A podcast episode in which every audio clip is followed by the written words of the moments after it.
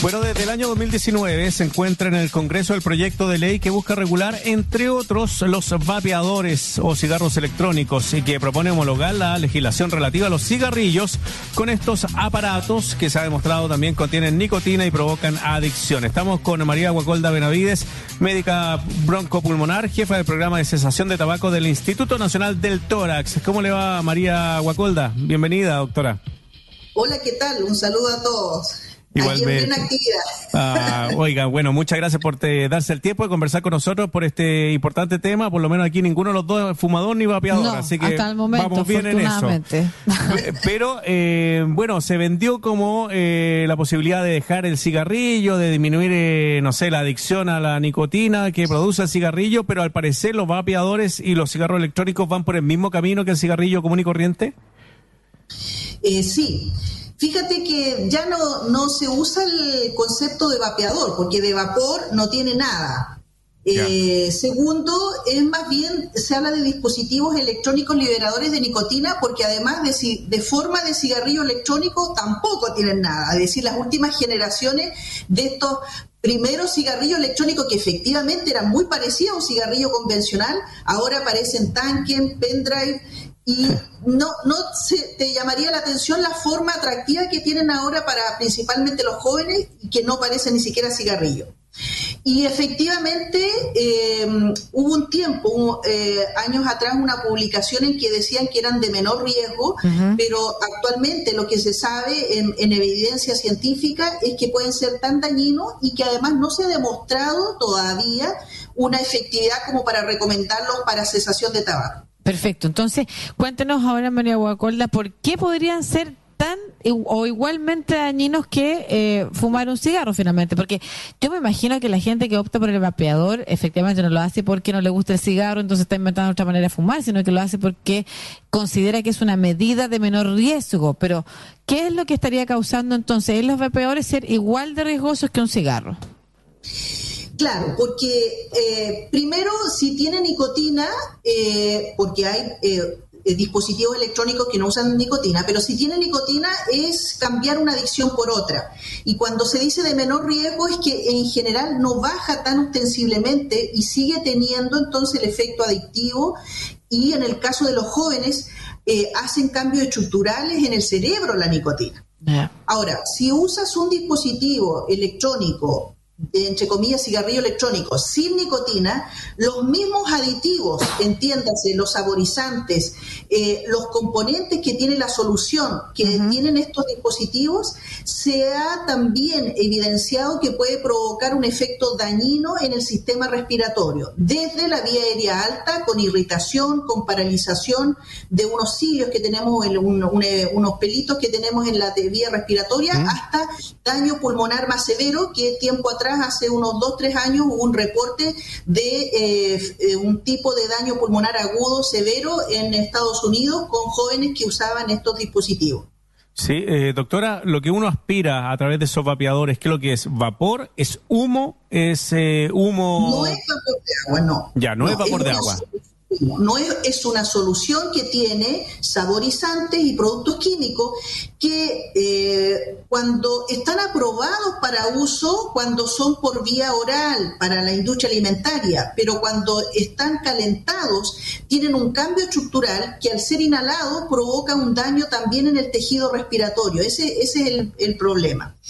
Eh, y además en los daños eh, que se han visto por estos dispositivos es que también hay gente que manipula los dispositivos y les cambia las baterías, le agrega otras cosas, por ejemplo, como son los aceites de cannabis y que también han habido reportes de explosiones de estos dispositivos cuando están eh, de, son de mala calidad o son hechizos y además también con eh, aceites de cannabis que también se ha visto que pueden provocar un tipo de neumonía, neumonía lipoidea, que es como una neumonía aguda y severa con falla respiratoria Estoy pensando qué alternativas le quedan hoy que puedan ser más seguras las personas que fuman, que tienen una adicción, porque recordemos que es una adicción.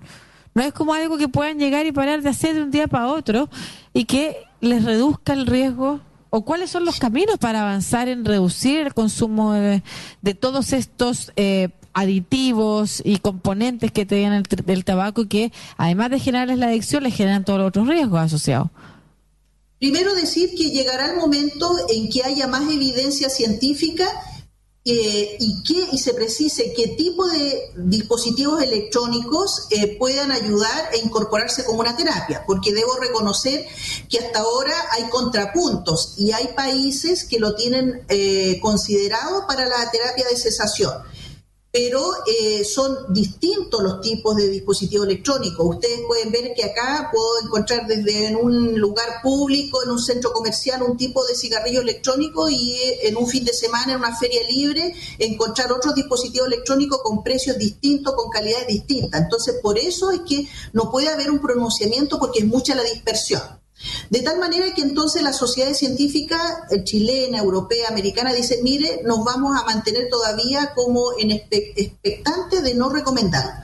¿Y qué alternativas hay? Bueno, como toda adicción, pues hay cambios, yo diría que son dos grandes brazos de ayuda, farmacológico y cambios conductuales, es decir, la línea de la ayuda de la psicología, cambios conductuales, cómo yo tengo que aprender a vivir penas, rabias, angustias, preocupaciones sin cigarrillo y también con ayuda farmacológica, como controlo los síntomas de abstinencia, que cuando yo voy bajando mi número de cigarrillo, mi número, mi cuota de nicotina, no haga tanta abstinencia y por lo tanto sea tan incómodo eh, dejar de fumar. Sí, eh, uno a mí siempre me ha llamado la atención como que cuando estábamos obligados a utilizar, eh, por ejemplo, mascarilla en la calle, los únicos beneficiados de no usarla eran los fumadores y las fumadoras que podían eh, caminar por la calle fumando, eh, esparciendo humo, en cambio todo el resto teníamos que andar con mascarilla. Eh, y he visto también en otros lugares donde la gente vapea o fuma estos cigarrillos electrónicos en locales cerrados. ¿Eso, eso está prohibido, el, el vapear entre comillas en locales cerrados igual que un cigarrillo? Ya está por ver si cada vez más aparece publicaciones en que, así como existe humo de segunda mano, de cigarrillo convencional, incluso de tercera mano, que son las partículas que te quedan en las ropas de cama, en las cortinas, en los muebles, y que los niños o las personas que tocan la superficie, se lo llevan a la boca, a las mucosas, que también puede ser dañino, se cree que también en estos vaporizadores que se expongan a inhalar o también de segunda o tercera mano puede haber daño. Pero eso todavía no hay suficiente información fidedigna para decir ok, está comprobado y por lo tanto así como se regula eh, la exposición a humo de, de, segundas personas en ambiente cerrado, no debiera eh, usarse también en cigarrillos electrónicos. Eh, pero vamos para eso, vamos para claro, porque además no debería ser como al revés, ya que no estamos seguros de los efectos, entonces partimos regulando, en una estoy equivocada, pero pero quizás debiera ser así o no, regulamos mucho el consumo porque efectivamente puede ser un elemento riesgoso mientras no tengamos información que nos diga que efectivamente no lo son.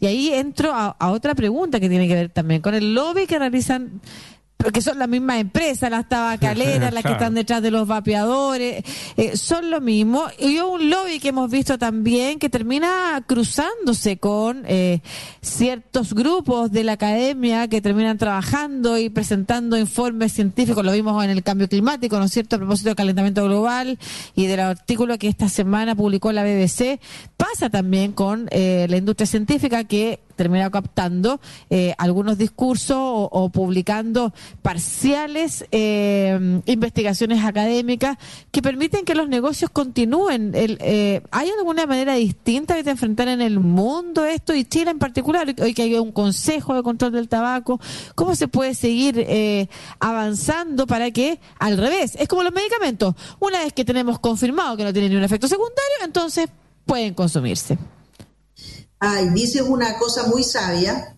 y, pones el dedo en la llaga, porque efectivamente las tabacaleras eh, se cree que están eh, cambiando esta estrategia y quieren nuevos, nuevos adictos, porque ya los que están con cigarrillos convencionales ya, ya hay suficiente evidencia de que es dañino y los que ok, como toda persona adulto eh, mayor de 18 años puede decir, ok, bajo ese conocimiento sigo o no fumando, pero cuando las personas saben que le provocan enfermedad, lo ven en la vida diaria, en su propia salud, la de otro, dice, yo ya no quiero fumar. Entonces la tabacalera dice, ¿dónde encuentro más futuros adictos y ha cambiado esta estrategia, porque son los jóvenes y nadie empieza adicto, pero son de estos jóvenes, niños incluso, estamos hablando de 12, 13 años según la última encuesta de salud, que ya empiezan a fumar. Eh, son de esa población van a ser futuros adictos porque al principio es para algo conductual, porque es encachado, porque se, los amigos fuman, eh, es cool, eh, etcétera. Pero luego de eso, la nicotina tiene un efecto de que sensibiliza unos receptores, aumenta unos receptores de nicotina y probablemente un porcentaje de ellos va a ser adicto en el futuro y con todas las enfermedades y gastos que esto conlleva para los sistemas de salud y la propia familia. Eh, ¿Cómo cambiar? Bueno, eso es lo que queremos decir. Primero dar a conocer de que entonces estos, estos dispositivos que parecen como una ayuda no son tal, tenga cuidado, advertir de, y, en, eh, informar a la población. Y segundo, incorporarlo también bajo una regulación igual que los productos de cigarrillos convencionales. Claro. Y en eso estamos en la ley del tabaco, de mejorarla y que se incorporen estos dispositivos, no solamente eh, eh, de cigarrillos electrónicos o dispositivos electrónicos liberados de nicotina, sino que en otros países existen también los calentadores de tabaco o eh, que son otros otros dispositivos que están también eh, incorporados. Sí, y hay gente que usa esos calentadores de tabaco para marihuana. Bueno, claro.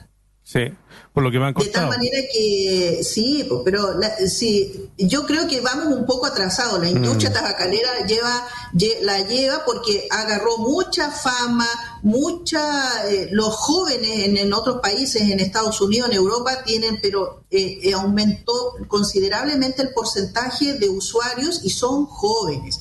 Y eso es lo lamentable. Sí, doctora, por último, que se nos acaba el tiempo, eh, nosotros siempre hemos tocado este tema, el tema de las tabacaleras, el tema del cigarrillo, eh, acá en los programas de la radio USACH eh, y también de Santiago TV, y por lo que he leído, ha ido disminuyendo en todo caso la presencia de fumadores, sobre todo en adolescentes, y sobre todo había una baja importante en mujeres y niñas. ¿Cómo, no sé si son datos correctos todavía? Eh, estoy leyendo lo de la encuesta de salud, mire, 2016-2017, pero no sé si con la pandemia se hicieron nuevamente.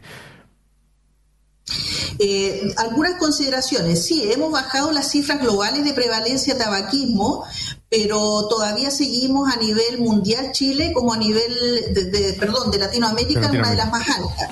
Si vamos por el grupo etario, sin embargo, eh, somos las mujeres las que todavía eh, eh, siguen, eh, siguen fumando, han tenido un repunte, ah. además mujeres de, con poca educación y de estrato nivel socioeconómico más bajo, de tal manera que no, es un tema, no sabemos si es porque efectivamente em, por razones sociales, culturales, es decir, también aquí hay una brecha de género, somos, la, somos las más perjudicadas, así que mm. no, en eso todavía estamos al debe. Qué lástima. Lo que hay que considerar también es que eh, de alguna manera eh, también aquellos que incluso como jóvenes, usted que del ambiente universitario, uno dice, a lo mejor yo no fumo, no me interesa, también eh, tomarlo por el lado ambiental. Es decir, ahora que tenemos también contaminación por colillas de cigarrillo, que hace en febrero de este año apareció una regulación de la ley de Chao Colillas, debe también incorporar, y así se, se plantea, estos dispositivos electrónicos cuyos canister son desechables, de plástico, que no se reabsorben y vamos y seguimos contaminando nuestro ambiente. O sea, eh, afecta a la salud no solamente de la persona que lo usa, sino también a todo el ambiente inclusive. Muchas gracias, doctora María Guacolda Benavides, Instituto Nacional del Tórax, por esta conversación. Un abrazo, que esté muy bien. Hasta luego, doctora. Ha sido un agrado. Gracias. Chao. Chao.